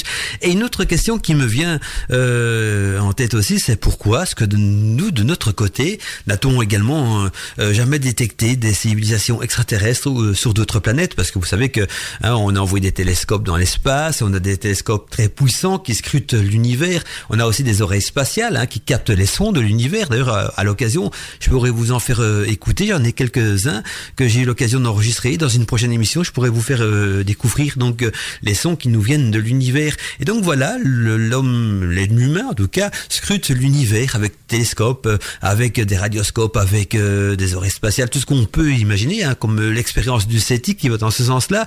Et on a jusqu'à présent encore jamais rien capté, alors ce qui se fait parfois euh, laisser penser à certains euh, scientifiques trop cartésiens et trop rationalistes qu'on serait peut-être seul dans l'univers. Alors il y a eu ce qu'on appelle euh, là-dessus la théorie du grand filtre, c'est-à-dire on appelle ça le, paradoxe de Fermi, hein, qui lui explique, en tout cas démontre pour quelles raisons hein, nous n'avons pas encore eu l'occasion de détecter des civilisations extraterrestres sur d'autres planètes. C'est la première des raisons qui pourrait venir de l'univers parce qu'il est très vaste. Donc l'univers est très vaste et les scientifiques ne savent pas exactement où chercher. Peut-être aussi euh, même quoi chercher parce que L'univers est grand, mais euh, comment serait la vie ailleurs sur notre planète hein, euh, on, Ça peut être même une planète constituée d'un océan sous la glace, hein, comme on, imagine au niveau de l'Europe.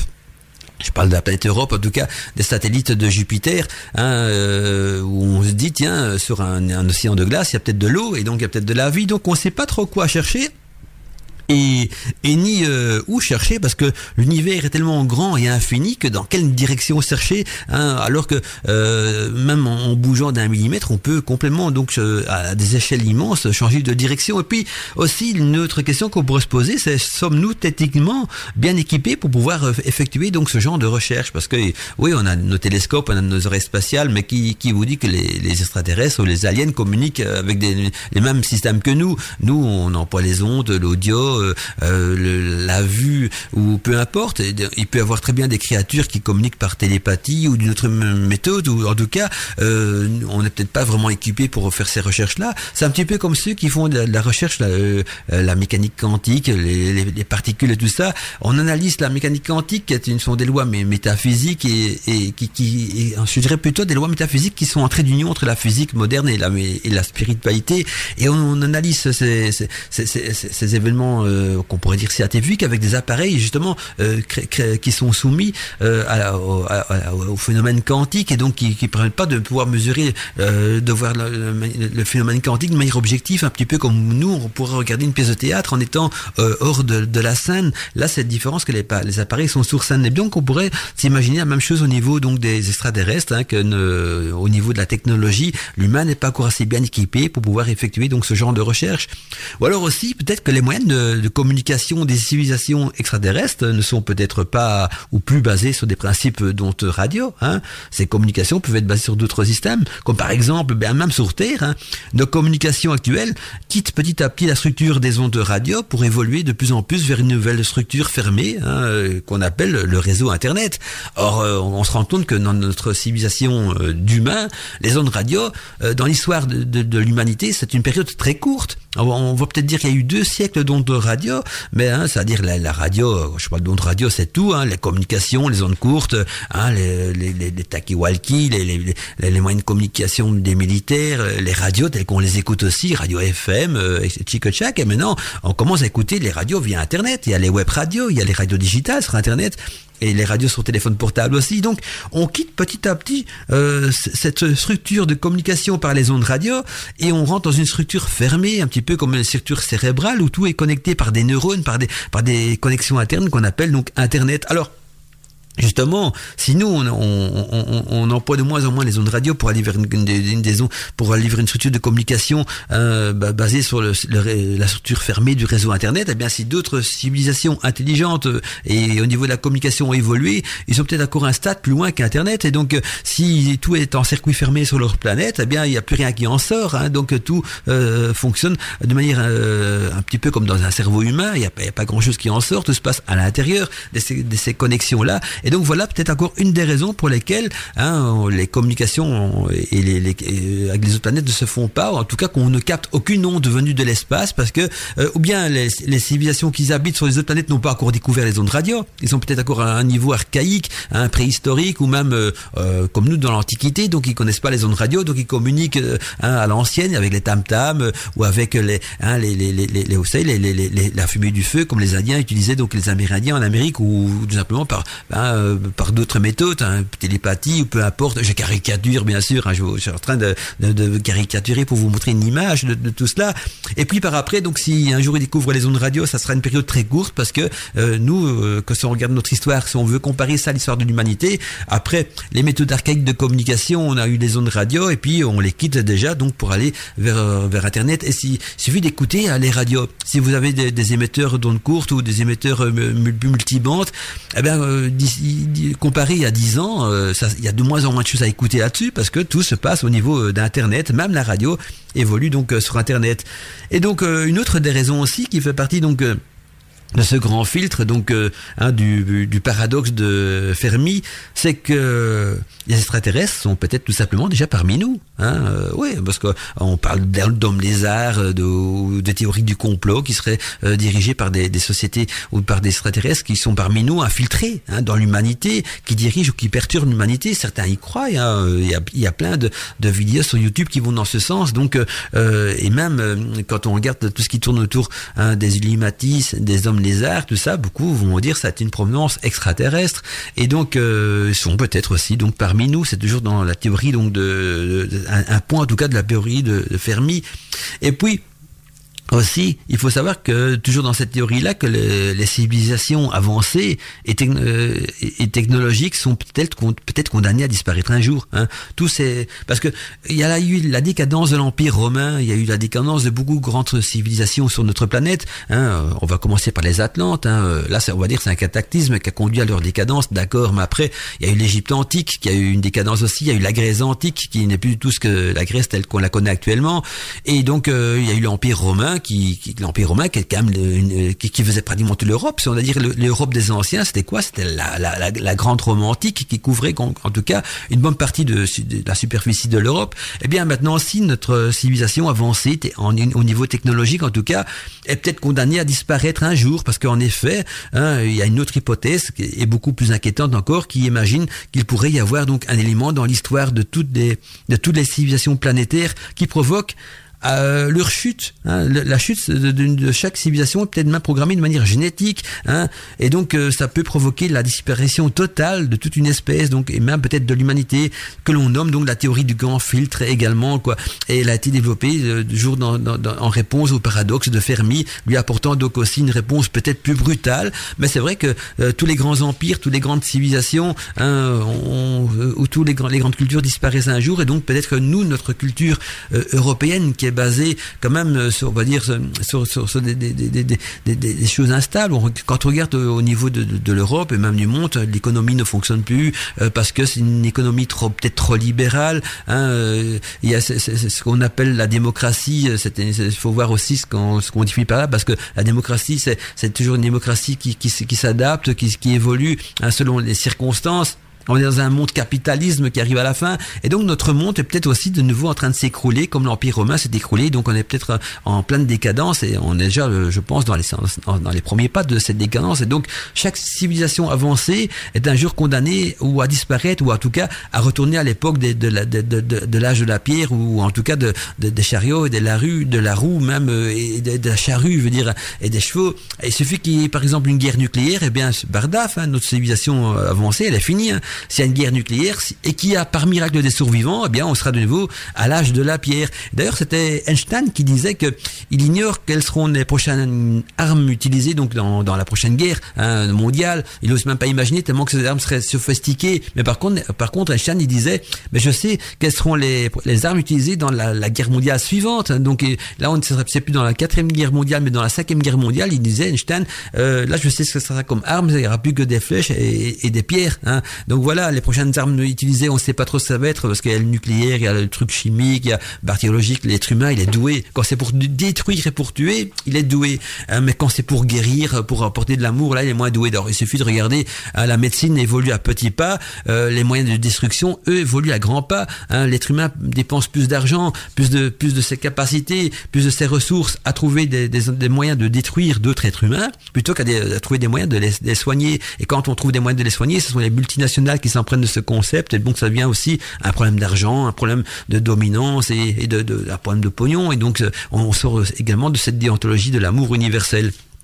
Alors, comment cela se produit-il qu'une civilisation disparaît hein? ben, Les possibilités sont nombreuses. Hein. Toute espèce qui reste euh, uniquement sur la planète ou dans son système solaire d'origine est quand même vulnérable. Vulnérable aussi même à des catastrophes globales, hein, euh, qu'on pourrait dire naturelles, comme un impact d'une astéroïde. Hein. N'oubliez pas que les dinosaures ont disparu à cause de l'impact d'une astéroïde. Ou alors il y a des éruptions aussi super de, de super volcans. Il y en a un aux États-Unis, un, super volcan que si il explose, eh bien, il peut euh, détruire l'atmosphère ou créer en tout cas la nuit nucléaire. Hein. Une nuit nucléaire, ça veut dire qu'il y aura tellement de cendres dans l'atmosphère que les rayons du soleil ne passeront plus et donc on arriverait en période glaciaire. Il y a aussi les épidémies. Imaginez un virus hein, euh, qu'on n'arriverait pas à soigner, une épidémie, euh, virus, bactérie ou peu importe, quelque chose qui, qui détruirait l'humanité et donc il n'y aura aucun vaccin ou aucun remède. Hein, et donc ça, une épidémie décimant toute la population. Ou alors la guerre totale, comme je vous explique, la guerre totale nucléaire, parce que l'être humain est tellement stupide hein, qu'il pourrait se, se, détruire totalement. Euh, ou alors ça peut aussi être une, éruption solaire géante, hein, euh, ou l'éruption d'une supernova. Ça peut être également un dérèglement climatique irréversible, comme le réchauffement climatique qu'on connaît actuellement. La liste est malheureusement ouverte et longue de ce qui pourrait un jour faire disparaître donc l'humanité telle qu'on la connaît actuellement. Et ce n'est pas tout. Hein. Une autre explication aussi de ce grand filtre serait liée aussi à des événements qui se produisent donc euh, de manière régulière dans les galaxies, hein, comme les sursauts de, de gamma. Hein. Et pour certains scientifiques, des explosions par exemple de supernovas émettraient donc des radiations qui se propageraient donc ensuite sur des milliers d'années de lumière, donc c'est immense dans l'espace, et qui seraient capables d'anéantir la vie euh, sur leur passage, donc de ces ondes gamma, euh, qui seraient même très puissantes, pourraient anéantir la, vie sur toutes les planètes qui croiseraient les passages de ces ondes-là, de quoi nous donner froid dans le dos. En tout cas, vous voyez que les, causes de, ne pas capter des signaux venus de l'espace, ou en tout cas de ne pas trouver de présence extraterrestre, sont, diverses. Et pour, pour euh, terminer avec une petite euh, note hein, positive et encourageante, hein, moi je vous dirais, il faut rester à l'écoute de l'univers hein, pour faire preuve d'un peu d'optimisme. Donc, euh, et on peut espérer que, que les terriens vont coloniser le système solaire. Hein, donc, c'est-à-dire que euh, notre technologie va évoluer, donc on va pouvoir nous terriens coloniser le système solaire, comme aller sur la Lune, aller sur Mars, installer des colonies et se lancer donc dans le saut vers d'autres étoiles et plus et ceci le plus rapidement possible avant que notre euh, civilisation ne s'éteigne. Hein, et ce serait euh, rien que pour donner donc euh, à notre espèce euh, d'humanoïde une chance supplémentaire donc pour sa survie. Donc moi je pense que la, la conquête de l'espace est peut-être le, la seule issue de la survie de notre espèce. C'est-à-dire que quand la Terre aura perdu et épousé toutes ses ressources, ou bien que le climat sera invivable, ou qu'elle sera détruite, peu importe par quoi, eh bien, que, comme on aura découvert d'autres planètes et qu'on aura conquéri d'autres planètes, on se sera installé sur Mars, sur, la Lune et peut-être même plus loin, eh bien, ça sera peut-être la clé de la survie de l'espèce humaine. En attendant, donc, de nombreux astronomes professionnels et amateurs sont bien sûr à l'écoute du ciel et peut-être tomberont-ils hein, sur un signal qui sera incontestablement donc émis par une espèce extra on peut toujours espérer, en tout cas on peut toujours rêver. Cela ne nous surprendrait euh, probablement pas de communiquer avec eux, on serait pas trop surpris, mais nous sommes toujours limités, limités quand même par la vitesse de la lumière, hein, qui permet et les distances donc entre les étoiles euh, sont quand même immenses, très très très grandes, et mais cela nous apporterait au moins une réponse incontestable sur la place de, de l'intelligence même dans l'univers. Ça veut dire qu'on serait pas les seuls, la seule espèce qui pourrait se qualifier d'intelligente. Hum, donc euh, notre ego en prend un coup, enfin pour certains en tout cas, hein, qui, qui, qui, se pensent, qui être le centre de l'univers et, et, les seuls dans l'univers. Et ça éloignerait aussi ce spectre du grand filtre qui, qui dit qu'une civilisation euh, arrive toujours à son déclin et finit par, par disparaître. Là, ça, ça, pourrait éloigner ce spectre du grand filtre qui, qui, qui permettrait à, la race humaine de disparaître.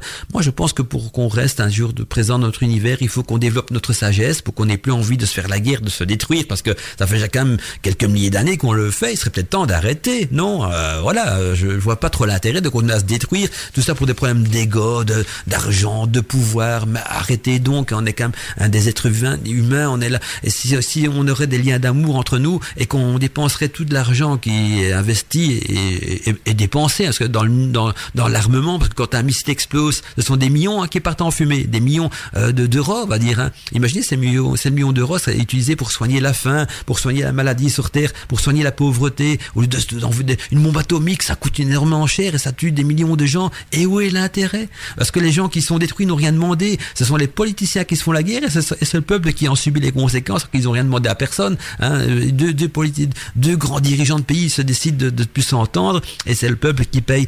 Et c'est ce qui va mener peut-être un jour à la disparition de l'être humain, plus le réchauffement climatique, plus les virus, et tout ce qui va avec. Ou alors, on a un sursaut d'intelligence, un sursaut de sagesse, et on se dit, on va investir cet argent à soigner l'être humain, à explorer d'autres planètes pour pouvoir les coloniser, les coloniser et s'installer, y vivre ailleurs, sans détruire l'écosystème et sans qui, qui, serait dessus et, sans aller ennuyer d'autres peuples pour aller leur faire la guerre ailleurs, parce que ben, imaginez, hein, eux préfèrent qu'on reste chez nous, hein, c'est pour aller conquérir l'espace et leur faire la guerre. Non, faut vivre en harmonie, en paix, en amour, et c'est peut-être ça la clé de la survie de l'être humain. En tout cas, dans Gotmantica, on est là pour se poser des questions, on est là pour avancer, pour se mettre en réflexion. Ce n'est qu'une pensée philosophique, parce qu'on est dans une émission philosophique aujourd'hui, ce n'est que ma pensée à moi, que je n'impose à personne, mais je vous impose comme la réflexion, c'est-à-dire mettez-vous en réflexion, réfléchissez à ce qui vient d'être dit, il y a peut-être dedans euh, la clé de la survie de l'être humain. Listen to Mandala Chakra on Wika Radio.